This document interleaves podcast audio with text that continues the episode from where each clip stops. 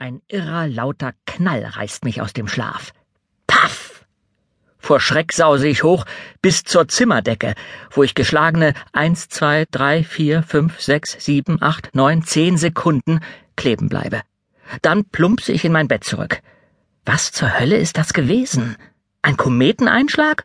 Oder ein ICE, der in unsere Wohnzimmerscheibe gerast ist? Mir fällt ein, dass die Bahngleise mindestens 15 Kilometer von unserem Haus entfernt sind. Aber ein Kometeneinschlag ist ohnehin spannender. Hoffentlich hat das Ding aus der Ferngalaxie nicht allzu viele von Mamas geliebten Blumentöpfen zertrümmert. Ich schlage die Bettdecke zurück und taste nach meiner Brille, die wie immer auf dem Nachttisch liegt. Ich setze sie mir auf die Nase, husche zur Tür und luge durch den Spalt. Das Arbeitszimmer meines Vaters, AA Senior, befindet sich am anderen Ende des Flurs und besitzt den einzigen Zugang zur Dachterrasse. Von dort aus kann ich mir am besten ein Bild vom Ausmaß der Katastrophe machen. Leider ist es so dunkel, dass ich die Spinnweben erst sehe, als deren fette Besitzerin mir bereits auf der Nase hockt und die Zähne fletscht. Stille kriecht durch alle Ritzen. Man könnte das Gerippe eines Flohs klappern hören. Ich schlage die Spinne weg und überlege. Vielleicht habe ich das mit dem Knall ja bloß geträumt. Plötzlich ertönt ein Poltern in AA Seniors Arbeitszimmer. Ich zucke zusammen. Mein Blick fliegt zur Schlafzimmertür gegenüber. Ob Mama das auch gehört hat? Das dunkle Brüllen eines Grizzlybären erschüttert die Wände. Kurz darauf ertönt das fröhliche Zwitschern eines Vögelchens. Alles klar. Mama schläft so tief und fest wie ein Murmeltier und schnarcht sich mal wieder einen ganzen Zoo zusammen. Todesmutig tappe ich weiter. Ich taste mich an der Wand entlang, und meine Finger finden zum Glück nicht die Steckdose, sondern gleich den Lichtschalter. Die Tür von AA Seniors Arbeitszimmer steht wie immer einen Spalt breit offen. Da poltert es wieder. Jetzt klingt es allerdings eher wie ein Rumsen, und es ist ziemlich laut. Hinter mir höre ich noch immer Mamas Zoogeräusche. Ich stelle das Atmen ein und tappe auf Zehenspitzen bis zur Arbeitszimmertür. Langsam drücke ich sie auf. Mein Herz wummert mittlerweile wie ein Presslufthammer. Und dann sehe ich es. Das Känguru. Es nimmt Anlauf und springt mit Vollkaracho gegen das Fenster. Hopp, hopp, wumms.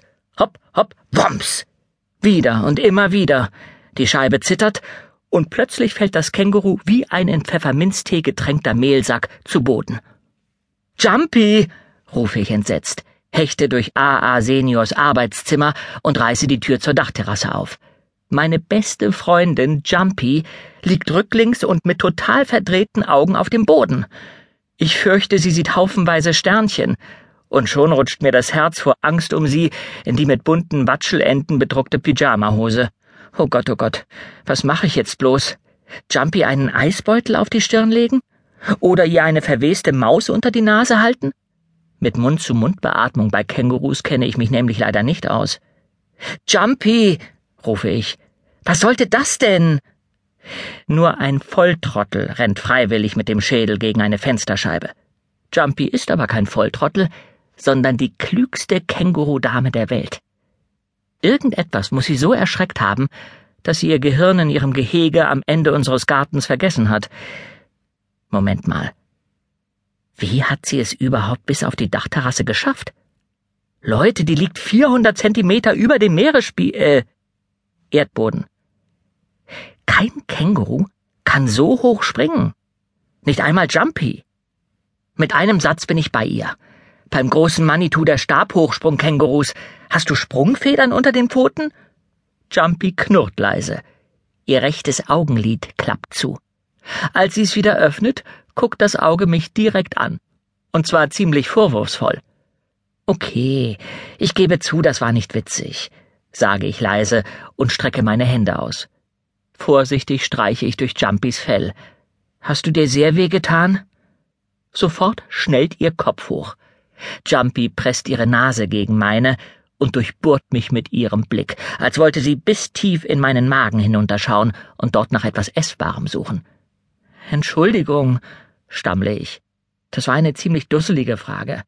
Natürlich hast du dir wehgetan. Meine Hände wandern von ihrem Bauch in Richtung Brust.